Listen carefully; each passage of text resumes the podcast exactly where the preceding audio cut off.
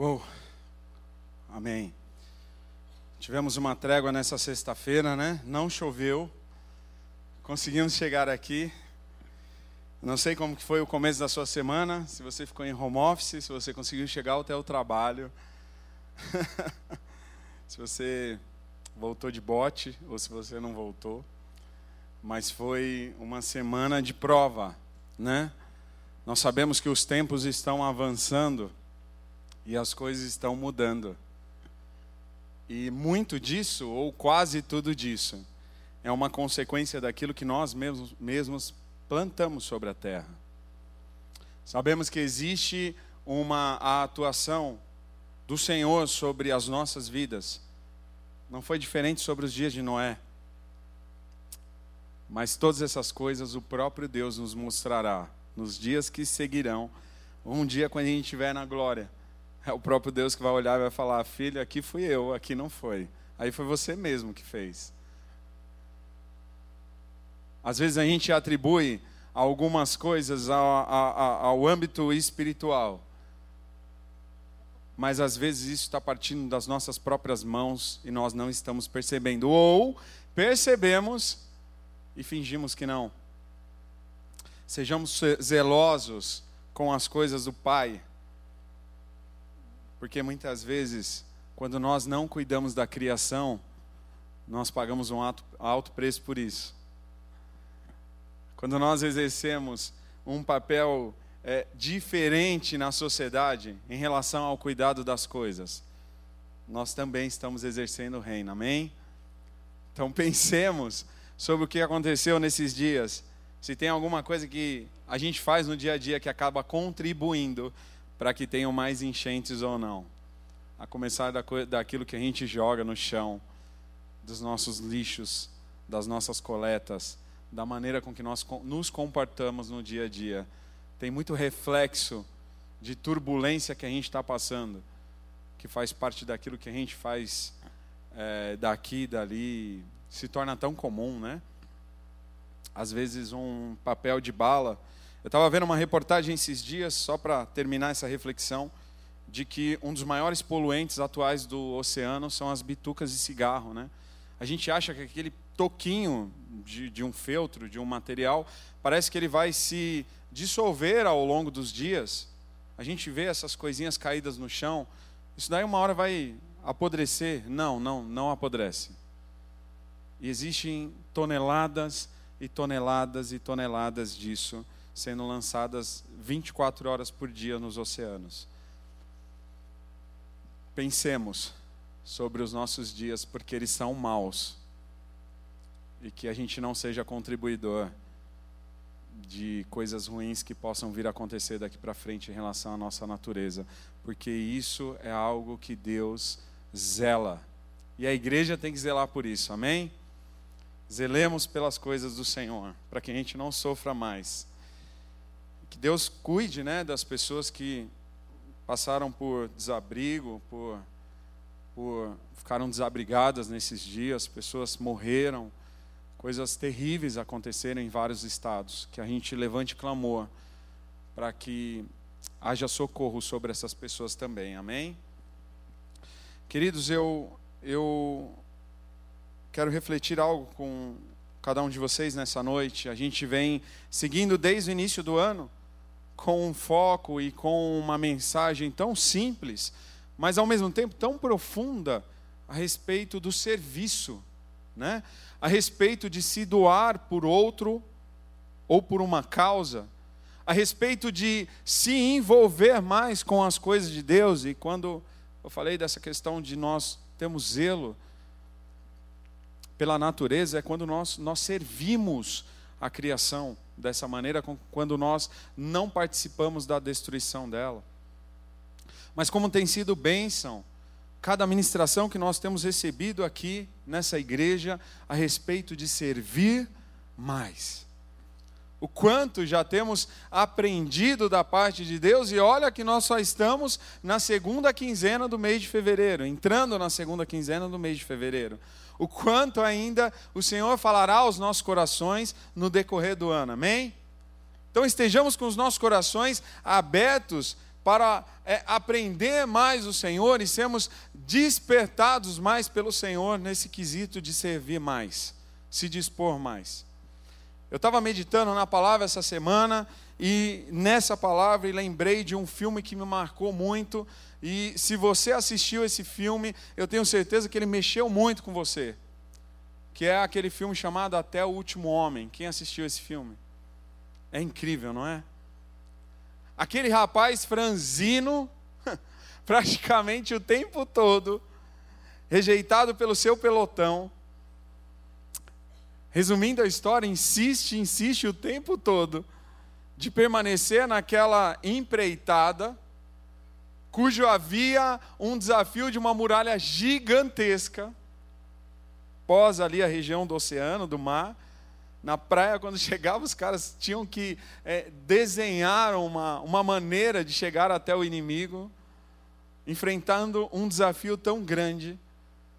E para quem não assistiu o filme, é, todo aquele exército armado, ele, ele tenta de uma maneira ofensiva, brutal, avançar com os recursos de armas que eles tinham naquela época. Acontece que a guerra começa a ser travada naquela situação de que morre e morre dos dois lados.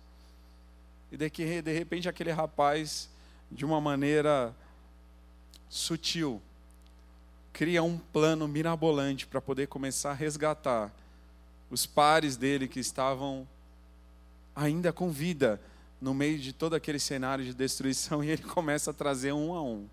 É incrível. O cerne disso, daquilo que eu quero já falar, é que a gente começa a se angustiar falando assim: meu, os caras não queriam esse menino naquele pelotão, mas ele começa a salvar todo mundo. Por um momento ele mesmo começa a olhar e, e repensar se ele tinha alguma utilidade no meio daqueles soldados mais fortes, mais, entre aspas, capazes, mais bem preparados, mais equipados no cenário de guerra, vividos de outras guerras. E ele estava lá no meio, ele queria participar daquilo. O que acontece é que no final, gostando ou não, general, capitão, sargento, tenente, tiveram que reconhecer que aquele menino foi altamente fundamental para que eles estivessem no meio de um cenário de tanta destruição, algum êxito. E por que não dizer que saíram vitoriosos por terem salvado uma série de soldados que iriam morrer ali na mão do inimigo. Incrível! Pensando nessa questão de estar disposto em alguma batalha, eu queria já também refletir contigo de um versículo interessante, que diz assim: Deus não escolhe os capacitados, mas capacita os escolhidos. Quem já ouviu essa, essa frase? É impactante, né? Eu queria dizer algo para você a respeito dessa, dessa frase que eu chamei de versículo. É, ela não está na Bíblia. não é um versículo bíblico, eu vou ler de novo. Deus não escolhe os capacitados, mas capacita os escolhidos. Quem achava que estava na Bíblia isso? Sem constrangimento. Eu já achei também que isso daí estivesse na Bíblia, mas não está. Não está. Essa frase foi dita por um cara que marcou a história. E que na sua história conseguiu trazer revoluções para o mundo. E o nome dele é Albert Einstein. Foi Einstein que diz essa frase. Ele que disse isso. Deus não escolhe os capacitados, mas capacita os escolhidos. Incrível, né? É algo que já se tornou um jargão, vamos assim dizer, tanto dentro da igreja, em todo meio secular, todo mundo diz isso. Essa frase é dita até em palestras corporativas. Todo mundo fala isso. E tem muita gente que acha que essa frase está aqui, ó, dentro da Bíblia. Mas ela não está. Interessante é que é, ela fala muito dessa questão assim de, olha, é, Deus está olhando para você. Deus vai te usar de alguma maneira, Deus vai te capacitar. Porque Ele te escolheu independente da maneira com que você é. E fica muito forte essa palavra de: olha, não importa como eu sou, se eu tenho muitos talentos ou não, se eu sou uma pessoa é, que sabe fazer isso ou aquilo, ah, Deus vai me escolher, Deus me escolheu e Ele, guarde isso, Ele, Deus, vai me capacitar, ok? Agora eu vou ler com você um, um versículo que tem, aí sim a gente pode falar que está na Bíblia. É, que foi dito por Paulo em 2 Coríntios capítulo 12, versículo 9. E aí ele fala algo incrível. A minha graça te basta, porque o meu poder se aperfeiçoa na fraqueza. Aí sim, aqui é Bíblia. É Paulo reconhecendo que a graça do Senhor bastava sobre a vida dele e que diante de todas as suas dificuldades e intempéries que ele adquiriu, desde o primeiro dia que ele entendeu que ele tinha um ministério, após o chamamento que ele teve, após a mudança de vida que ele teve, de perseguidor para perseguido, ele começa a entender que se não fosse a graça de Deus sobre a vida dele, ele não conseguiria fazer nada. E que de fato, o poder do Senhor se aperfeiçoaria sobre a fraqueza dele. Paulo era um cara que sabia reconhecer o quanto ele era fraco. Amém? Fica muito naquele sentido de que ele falava é, também quando eu penso que eu estou forte, é aí que eu estou fraco. São reflexões. Eu imagino que quando Paulo escreveu esses versículos tão profundos, foram em momentos de dificuldade. Quando Paulo iniciou o ministério dele, não foi fácil. Ele ainda carregava marcas de um povo que enxergava ele como perseguidor. Então imagina você ter uma reputação de um traidor, de um assassino, de um roubador, de uma pessoa que provocava malefícios na vida de outras pessoas, e de repente você tem uma mudança de vida repentina, o quanto de gente apontava o dedo no rosto dele e falava assim: não, não, não, não, não. O que você está falando não vale de nada, porque eu te conhecia. Eu sei o que você estava fazendo no mês passado, cara. Como que você quer falar agora que existe um Deus libertador, que existe graça, que existe mudança de vida, que existe amor, perdão. Você não perdoava ninguém, Paulo. E eu, eu, eu acredito que eram nesses momentos de perseguição, de angústia, de introspecção que ele tinha, que ele falava: Ai Deus, a tua graça me basta. Quando eu acho que eu estou forte, porque ele recebeu virtude da parte do Senhor. Entenda isso, Paulo foi capacitado. Mas nesse cenário de capacitação, ele entendia que ele, na condição de homem, ainda permanecia fraco. E aí é quando ele escrevia essas coisas.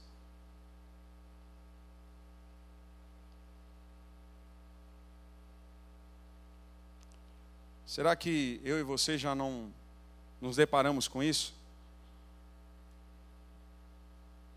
De entender que Deus está nos capacitando mas ainda assim olharmos para dentro de nós e falamos, mas, meu, mas aqui dentro tem tanta coisa ainda para ser mudada. Ah, eu não acredito que eu consigo fazer isso não. E tantos nãos, e tantas dúvidas, tantos medos que brotam, mesmo recebendo uma palavra de capacitação, mesmo recebendo uma palavra de encorajamento. Será que eu consigo? A Bíblia ela discorre uma série de exemplos interessantíssimos, mostrando de pessoas que foram chamadas pelo Senhor e que tiveram reações diante desse chamamento. Um deles foi Moisés. Ele foi chamado para poder libertar o povo do Egito. E aí ele chega diante de Deus e fala assim: eles não vão confiar em mim, não vão acreditar numa palavra sequer. Eles vão dizer: o Eterno apareceu a você? Ah, que nada. Essa foi a expressão de Êxodo capítulo 4, versículo 1. De um Moisés que não conseguia tomar para si o entendimento de que se Deus havia chamado ele, de fato, independente de um cenário caótico, perseguidor, duvidoso e desafiador por parte de Faraó e de toda a cúpula do Egito, de que Deus seria com ele o tempo todo.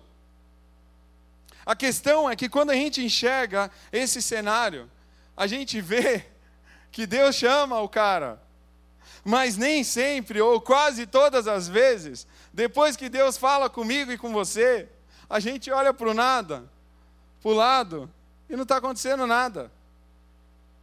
Deus fala assim: Olha, eu vou te levar até aquele lugar, e quando você chegar lá, vai acontecer um milagre. A gente fala, beleza. Não parece que dá uma sensação na hora que a gente vai sair flutuando até aquele lugar? Não seria legal assim? A partir do momento que Deus falar com a gente que vai nos revestir de poder, a gente levanta a mão e sai um foguinho assim. Tipo Dragon Ball Z. Cavaleiros do Zodíaco. Street Fighter.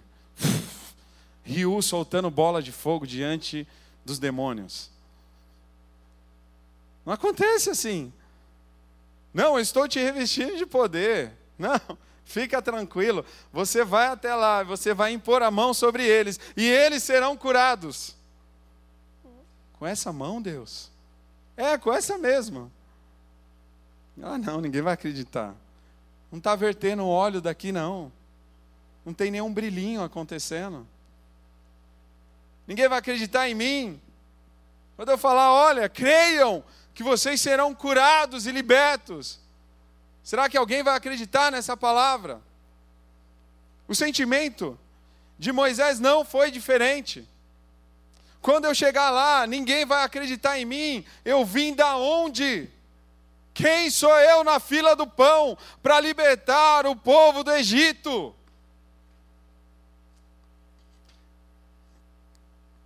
Mas Deus era com ele. Amém? Depois ele ainda se apresenta diante de Deus e fala assim: Por favor, Senhor, falando numa conotação dentro da linguagem de hoje, ok? Eu não sei falar bem, nunca tive jeito com as palavras, nem antes e nem depois de teres falado comigo. Eu gaguejo e sou inseguro para falar. Êxodo 4:10. Para piorar as coisas para Moisés, pelo que a Bíblia identifica de uma característica física dele, ele era gago. E de fato tinha que ser um interlocutor de Deus diante de Faraó. Como que ele ia levantar o cajado e falar igual o CG tentando pegar em dia de frio? Ele se desesperou. Não tinha outro Deus. Olha, pai, tem o meu irmão. Meu irmão Arão, ele fala bem. Por que, que o senhor não chamou ele? Arão é de uma outra pegada, ele não nasceu com a gagueira. Por que, que o Senhor me colocou numa situação constrangedora nesse ministério que o Senhor me deu, nesse chamado que o Senhor me deu? Eu não tenho essas características que o Senhor acha que eu tenho. Eu não tenho essa capacitação que o Senhor acha que eu tenho. Como que eu vou falar? Se nem falar eu não consigo.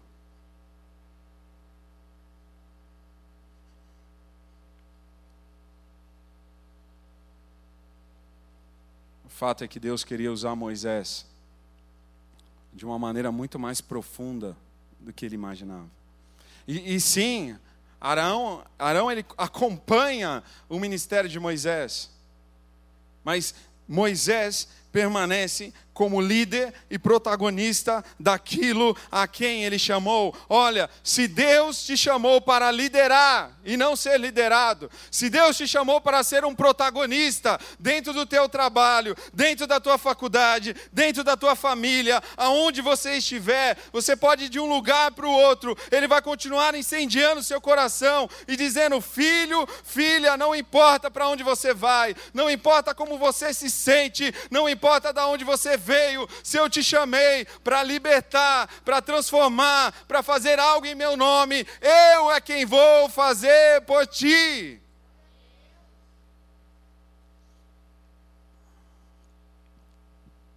Davi.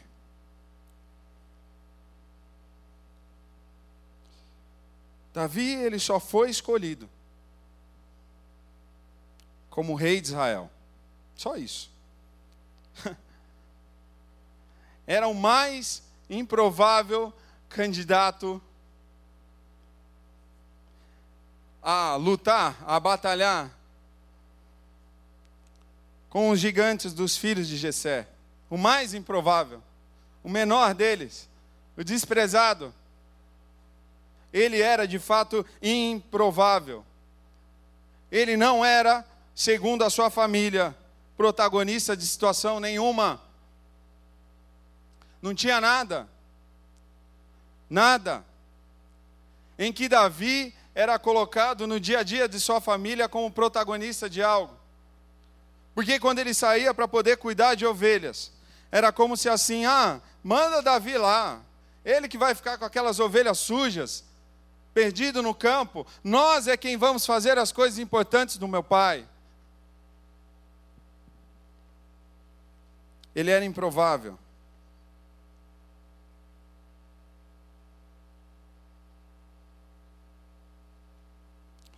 Mas ainda assim ele foi ungido como rei. Ele foi colocado como protagonista nos seus dias. E foi levantado como pelo Senhor.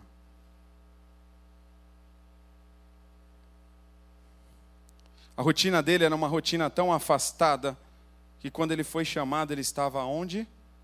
No campo. Longe. Ele não estava na casa. Ele não estava sentado no melhor sofá. Ele não estava sentado no trono. Ele não estava num local de reinado. Ele não estava equiparado para a guerra. Ele era apenas um menino no campo, cuidando de ovelhas, lutando, sem ele saber, contra ursos, contra animais ferozes. Ele não fazia ideia que o Senhor, que já conhecia ele desde o ventre, o estava forjando para uma batalha que marcaria a história e faria dele um protagonista do Senhor. E ali na frente, mesmo sendo um homem que falhou, tentando almejar uma mulher que não era dele, foi chamado como homem segundo o coração de Deus. Por quê? Por quê?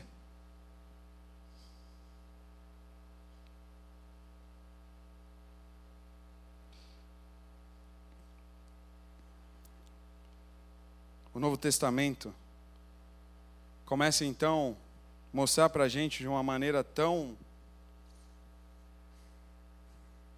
poética, às vezes como é passado, não deixa de ser. Mas sabe, amados, o Evangelho ou os Evangelhos, para mim, eles têm algo de uma abnegação, de um sacrifício, de uma disposição, de uma entrega, e de um entendimento da pessoa de Deus muito grande.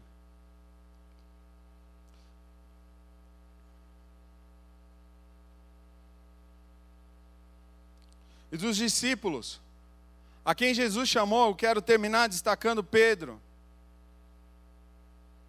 Era um pescador do povo, bruto,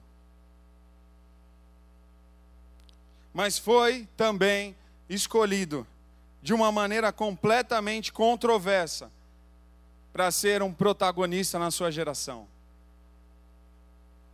Homem rústico.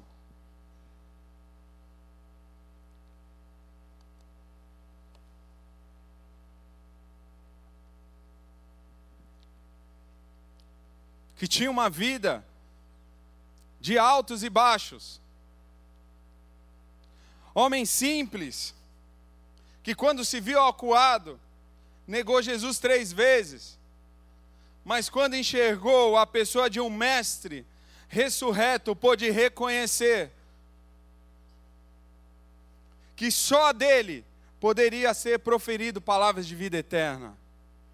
E grudou em Jesus, e não queria deixar Jesus ir embora.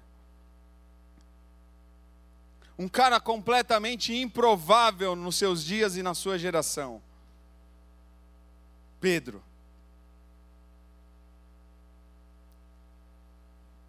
Quem diria se, tornar, se tornaria um grande líder? De fato, eu acho que é, passavam pessoas para lá e para cá e viam Pedro pescando. E eu não tenho dúvida que as pessoas olhavam e falavam: é apenas um pescador. E pescador ele tem uma característica de rotina, ok? O que, que ele faz todos os dias de manhã? Ele acorda, muitas vezes de madrugada, prepara o barco, vê se está tudo funcionando em ordem, olha lá a sua tarrafa, a sua rede, as suas iscas, e sai para pescar. No outro dia ele vai fazer a mesma coisa, e no outro dia ele vai fazer a mesma coisa, e no outro dia ele vai fazer a mesma coisa. Sabe aquela situação na vida da gente em que a gente para e fala assim: eu sou apenas uma pessoa que acorda, trabalha, estuda, chega em casa cansado. Quando eu tenho vontade, quando me dá disposição, eu janto. Quando não, eu só tomo um banho, acordo no outro dia cedo, eu vou pegar a mesma condução e eu vou viver a mesma rotina até que de repente alguém, alguma coisa mude na minha vida. Rotina. Eu entro dentro do trem, do ônibus, ninguém vê alguma diferença em mim. Eu sou só mais uma pessoa dentro de um trem lotado. Eu só sou mais um ser humano dentro do metrô, esperando chegar na Praça da Sé para ver se eu consigo descer, senão eu desço na próxima. Só uma pessoa. Pedro era só um homem, era só um pescador.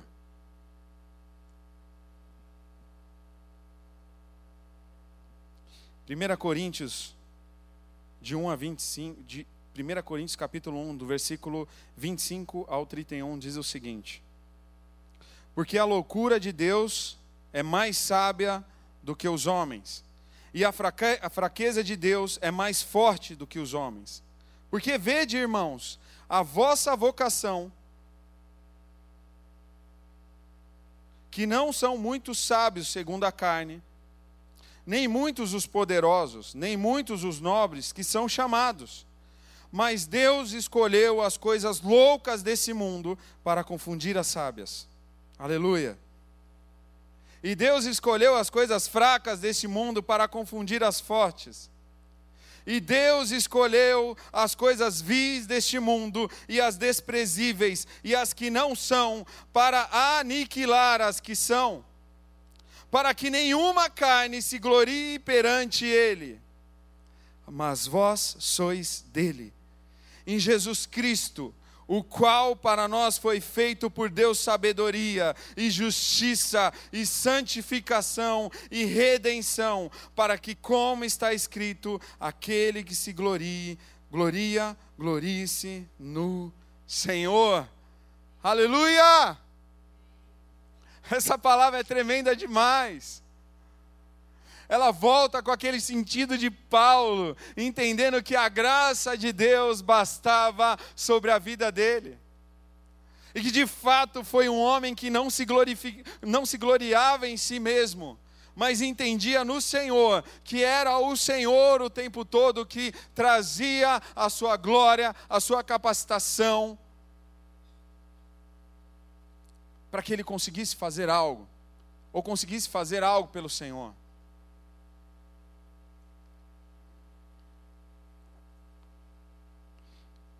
João 15,16 diz: Não me escolhestes vós a mim, mas eu vos escolhi a vós, e vos nomeei, para que vades e deis fruto, e o vosso fruto permaneça, a fim de que tudo quanto meu Pai, a fim de, a fim de que tudo quanto em meu nome pedides, o Pai vos concederá.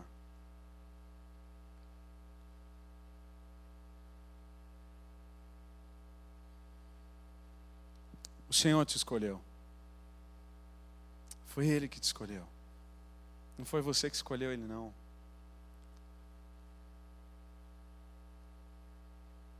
Porque Deus amou ao mundo de tal maneira, e foi dessa tal maneira que, primeiro, Ele olhou para mim para você e disse: Eu vou amar esse meu filho, eu vou amar essa pessoa vou, vou amar essa minha filha, eu vou levantar essa pessoa como protagonista no seu meio e na sua geração. Eu é quem vou te levantar, e essa glória toda será minha, diz o Senhor. E é dessa maneira com que o Senhor quer levantar as nossas vidas no meio dessa geração que está morrendo. É dessa maneira que o Senhor quer levantar a sua vida para fazer algo diferente.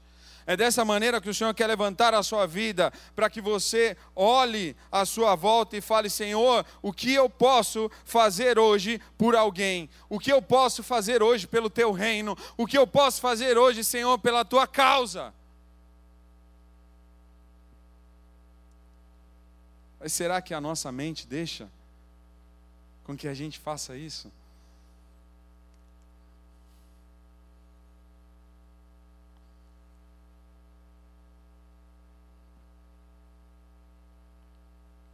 A palavra servir é um verbo. E é um verbo que, quando a gente conjuga, eu vou servir, traz uma conotação de que eu vou fazer algo para um terceiro, para outro. Eu sirvo alguém. Quando eu coloquei o tema dessa mensagem, antes de servir, sirvo. Foi para trazer uma outra conotação dessa mesma palavra, desse mesmo verbo. Será que um dia você ouviu alguém dizer, ou talvez um dia, em algum acontecimento da sua vida, você mesmo levantou a sua voz e disse assim: Eu não sirvo para nada. Não muda.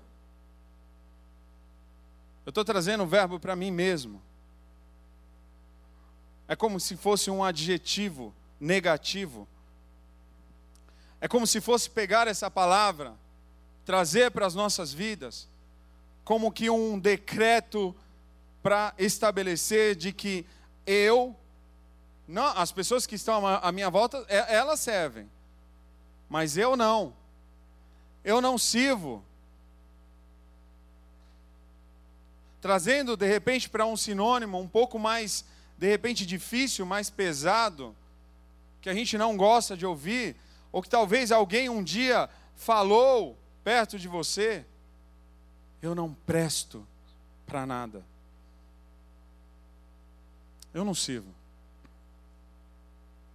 As pessoas que estão ao meu redor, aquela pessoa que está lá falando, aquele pastor, aquele evangelista que eu conheci, aquele ministro, ele serve. Eu não sei o que aconteceu com a vida dele, mas ele serve. Ele consegue ser protagonista, ele consegue liderar, ele consegue cativar as pessoas, ele consegue gerar influência, ele consegue ser um agente transformador no meio que ele vive, mas eu não. Eu não consigo.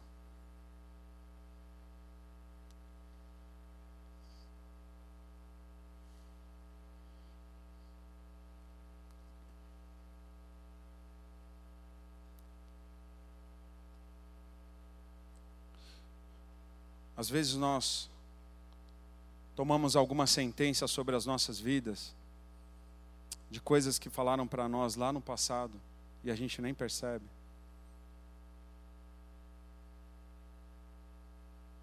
Às vezes, algumas coisas que falaram para mim e para você foram tão duras, que decretaram de fato uma derrota de protagonismo nas nossas vidas.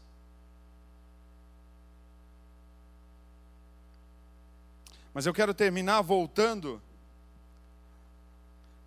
ao versículo, ou melhor, a grande frase de Albert Einstein, que diz que Deus não escolhe os capacitados, mas capacita os escolhidos. A questão é que é, existe um segredo nessa expressão de Einstein, e que poucas pessoas falam. É que, nessa, é que na verdade essa frase ela não terminou desse jeito. Essa frase ela tem uma continuação. Essa frase ela tem algo que provoca algo além de Deus. Quando Einstein disse essa frase, ele não teve só uma consciência a respeito de algo que de repente Deus, pela sua misericórdia e graça, poderia fazer para ser humanos falhos e incapacitados. Einstein enxergou algo nele. E a frase dele, na verdade, termina assim: Deus não escolhe os capacitados, Ele capacita os escolhidos. Fazer ou não fazer algo só depende de nossa vontade e perseverança. Eu vou repetir. Fazer ou não fazer algo só depende da nossa vontade e perseverança. Segredo. Eu posso até dizer que chega a ser um segredo espiritual, revelado através da vida dele.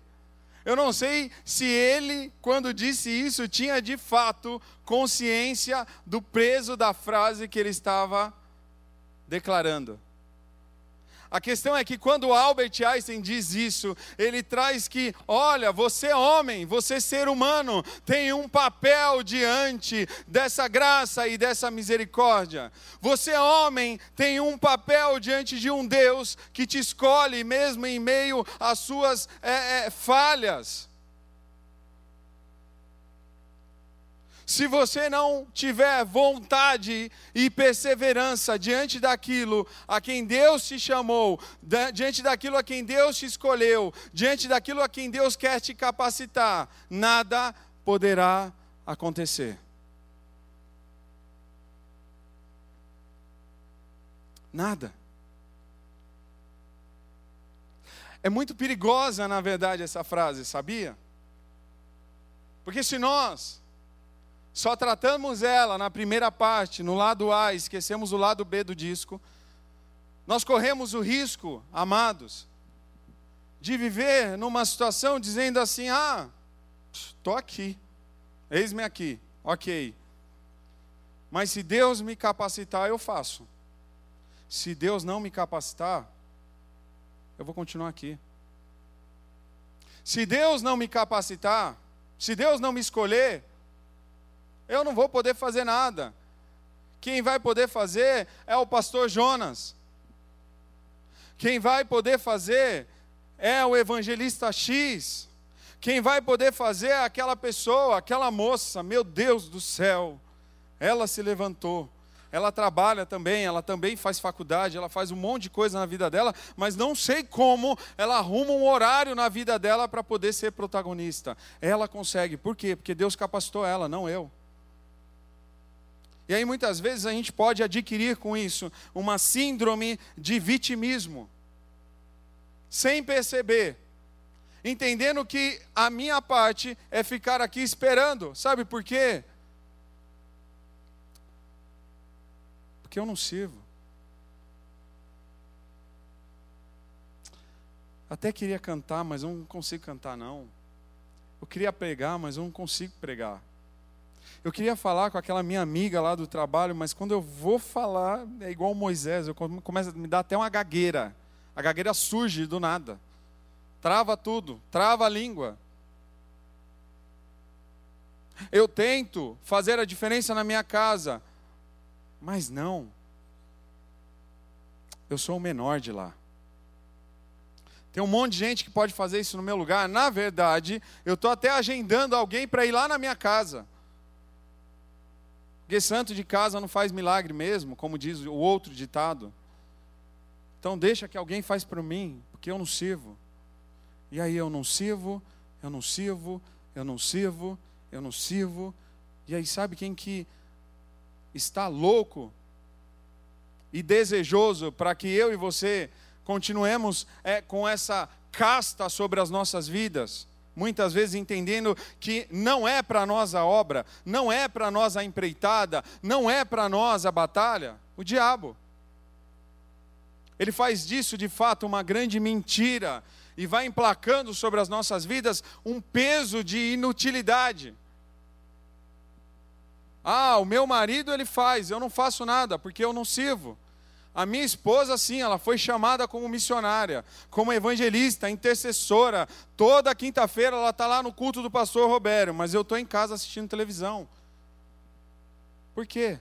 Porque eu não sirvo. Deus chamou ela, Deus não me chamou. O dia que Deus falar comigo, o dia que Ele me capacitar, ok. Temos falhas temos limitações. Entendemos que só a graça de Deus nos basta. Mas nós continuamos tendo um Deus. Gostaria que você ficasse de pé no seu lugar.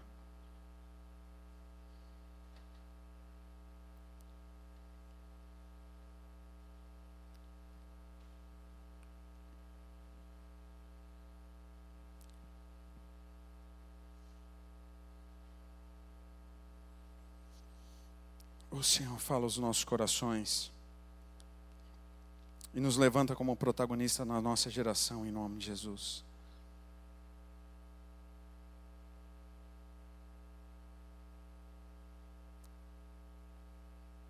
Nos levanta, Senhor.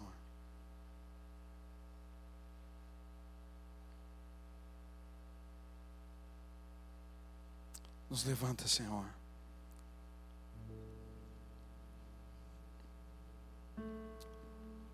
Te convido a fechar os seus olhos nessa hora e meditar sobre essa palavra.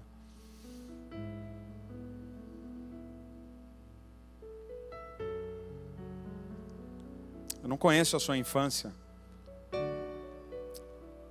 Nós não brincamos juntos.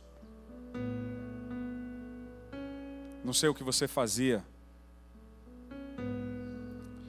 Não sei como que era o seu relacionamento com seus pais, com seus irmãos.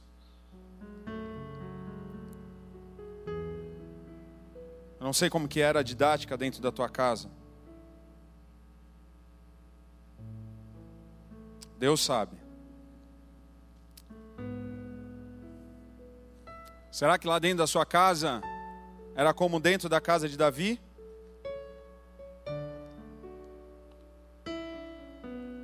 Será que você foi rejeitado quando era pequeno, quando era pequena? Por conta do seu biotipo? Por conta da sua cor, por conta do seu estilo, por conta daquilo que você gostava ou não.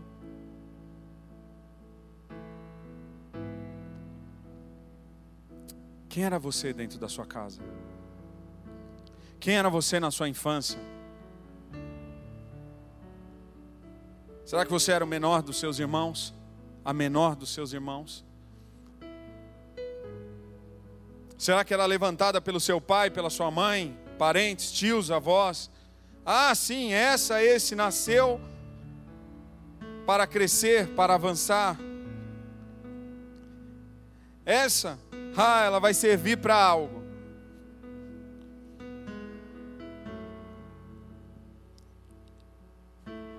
Talvez nessa noite o Senhor quer te libertar de alguns traumas, de algumas sentenças, até da sua infância.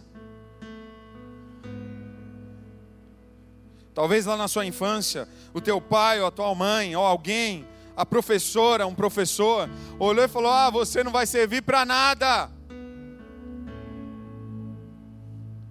O colega que está do seu lado, ah, ele sim. Ele sim vai ter uma carreira brilhante, vai ser uma pessoa brilhante, mas você não servirá para nada. O seu irmão, sim, ele é muito mais esperto do que você. A sua irmã é diferente. Os seus são diferentes. O filho da vizinha, ah, aquele sim vai dar, aquele sim vai ser um engenheiro. Agora você, você não vai servir para nada. Davi. Davi.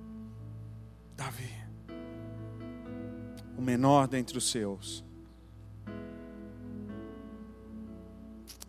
canta lá, massoreanda lá, massore canta lá, baixei.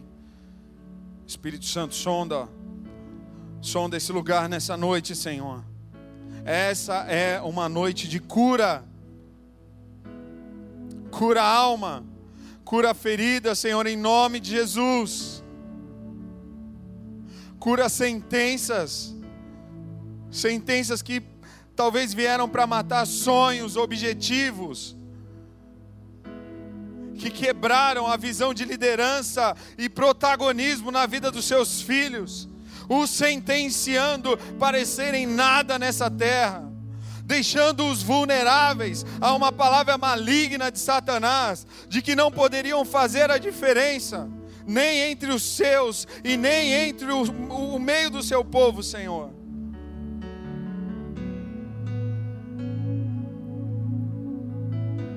Moisés,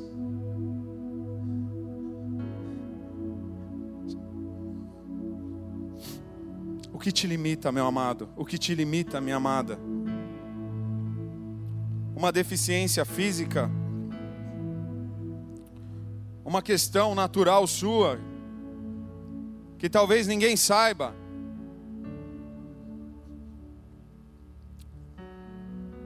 Algo que um dia falaram: ah, não, com essa característica sua você não vai muito longe. Com essa característica sua, você não vai conseguir matar nem uma formiga, quem dirá um Golias? Quem dirá um gigante? Você é fraco, você é fraca. Você não nasceu para ser líder, você vai ser liderado a vida inteira. Ah, pessoas como você não conseguem conquistar as coisas nessa geração ah, pessoas como você não se destacam na sociedade. Pessoas como você não assumem posturas, posições e hierarquias importantes dentro de empresas. Ah, desculpa, assuma a sua realidade de ser humano abaixo do nível. Talvez isso daí é o que falaram para você lá atrás, ou talvez é o que estão falando para você hoje.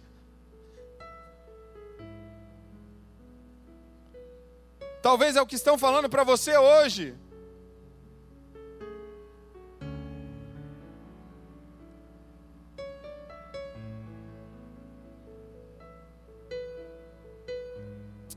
Ou talvez hoje a sua postura é uma postura de Pedro. Que mesmo não tendo um sobrenome importante, mesmo não tendo vindo de uma família diferenciada, mesmo não tendo herdado uma profissão elitizada, mesmo não sendo da burguesia, mesmo não sendo dos ricos da sua época, mesmo não sendo um cara diferenciado, pode levantar a sua mão, abandonar tudo que ele estava fazendo e dizer: Eis-me aqui, Senhor. Pedro, Pedro fez isso. De um cara completamente simplório para um protagonista e um líder da sua geração. Não importa de onde você veio, Importa onde você está hoje, e você está na casa do Rei, e você está na casa do Senhor dos Senhores, e você está na casa do, do Rei dos Reis, do General, aquele que é Cristo capaz de colocar aonde Ele quiser e te levar para onde Ele quiser, porque é Ele é quem faz, é Ele é quem faz pela minha e pela sua vida. É Ele quem te faz protagonista, Ele quem te faz líder, é Ele quem te capacita, mas tão somente se disponha. Tenha vontade de fazer a diferença na sua geração. Não tome como muleta um passado, uma história, algo que foi determinado para você ou sentenciado para você.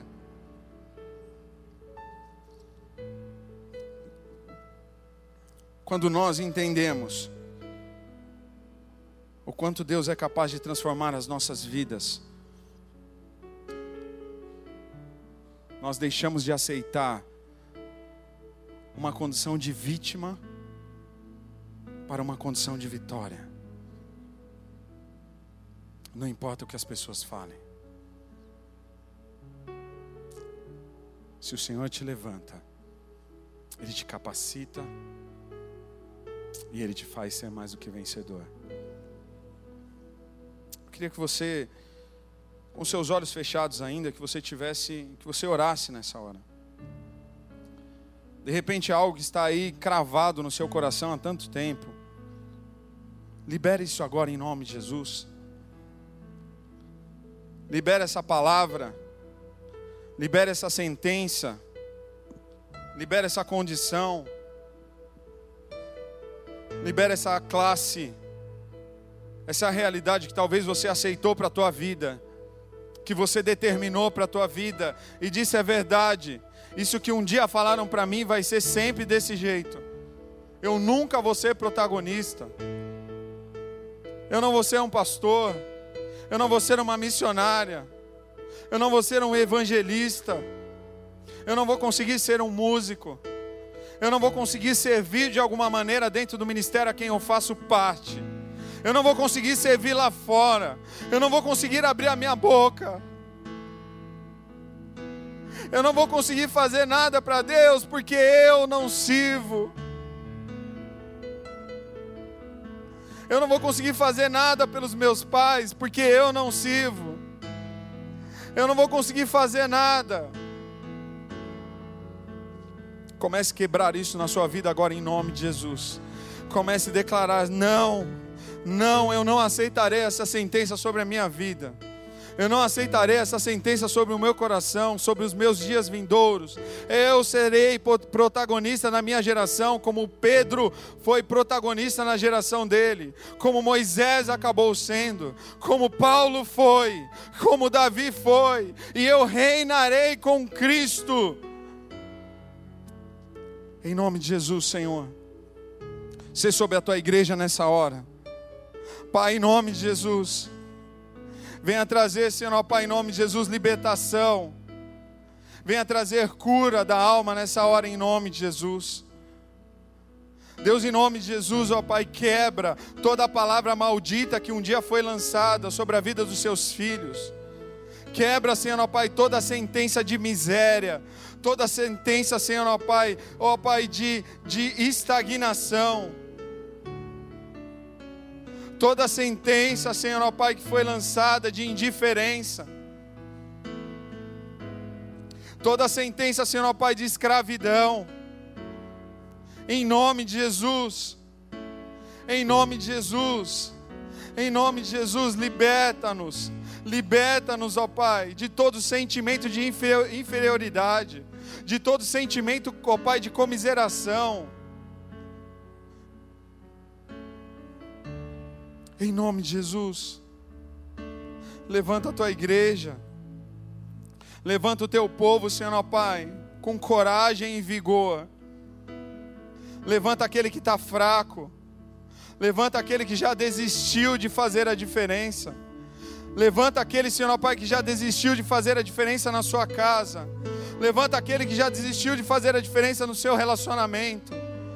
Levanta, Senhor Pai, aquele que já desistiu, Senhor Pai, de mudar de vida, de avançar, de conquistar novas coisas, de viver uma vida melhor, que talvez os seus pais viveram, que talvez os seus avós viveram.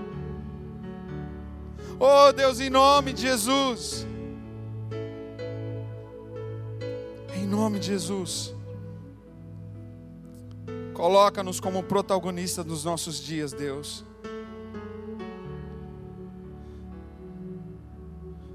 Em nome de Jesus. Em nome de Jesus. Em nome de Jesus. Em nome de Jesus. Em nome de Jesus. Nemassore canta lá, e Nemassore canta lá, lá, e deixa o Espírito Santo tocar no seu coração nessa hora. Rejeite essa sentença que um dia foi colocada sobre a tua vida. Rejeite essa sentença que um dia foi colocada sobre a tua vida. Olha, do jeito que Deus te fez, do jeitinho que o papai te fez, é desse jeito que ele te usará. Seja você mais alto ou mais baixo, não importa onde você mora, não importa o teu sobrenome, nem o teu nome. Ele te levanta e ele te chama de Israel. E ele te coloca como nação, ele te coloca como geração eleita, e ele te levanta para fazer a diferença nessa terra, em nome de Jesus. Senhor, em nome de Jesus. Nós temos, ó Pai, nesses dias um desafio de servir mais, de fazer mais pelo Senhor e mais pela tua causa. Senhor, em nome de Jesus, mas eu te peço que todo impedimento, e que não haja nenhum impedimento no meio do teu povo e no meio da tua igreja, que não haja medo, mas sim intrepidez, para que avancemos e cumpramos os nossos dias nessa terra dentro do chamado que o Senhor estabeleceu para cada um de nós. Ajude a cada um a fazer a diferença onde pisa a planta dos seus pés. E todas as mentiras de Satanás caiam por terra agora em nome de Jesus. Em nome de Jesus. Em nome de Jesus. Será que você pode abraçar a pessoa que está do seu lado? E com muito amor dizer para ela: tenha coragem de fazer a diferença. tenha coragem de ser diferença.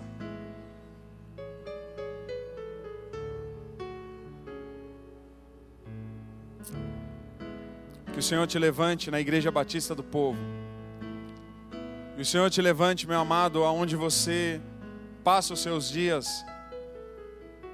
Que o Senhor te levante aonde você trabalha, aonde você estuda. Que o Senhor te levante na tua casa. Não viva a mesmice. Não aceite a rotina. Faça a diferença. Amém se levante como protagonista, em nome de Jesus. Papai, nos capacita. Amém? Que o Senhor cuide de ti. Que o Senhor te dê um final de semana maravilhoso. Que você continue meditando nessa palavra. Que se de repente você chegar lá na tua casa e o Senhor ainda falar: Olha, renuncie, isso mesmo. Renuncie essa herança porque ela não é tua. Existem coisas que nós carregamos nas nossas vidas que não são nossas. Ah, mas faz parte da minha família, faz parte da minha herança, é sangue do meu sangue. Mas quem disse que isso é de Deus? Se não for, papai, eu quero aquilo que é seu na minha vida. O Senhor te fez para reinar, amém? O Senhor abençoe a sua vida. O Senhor cuide de ti e tenha um ótimo final de semana. Para a glória de Deus. Amém? Deus abençoe a todos.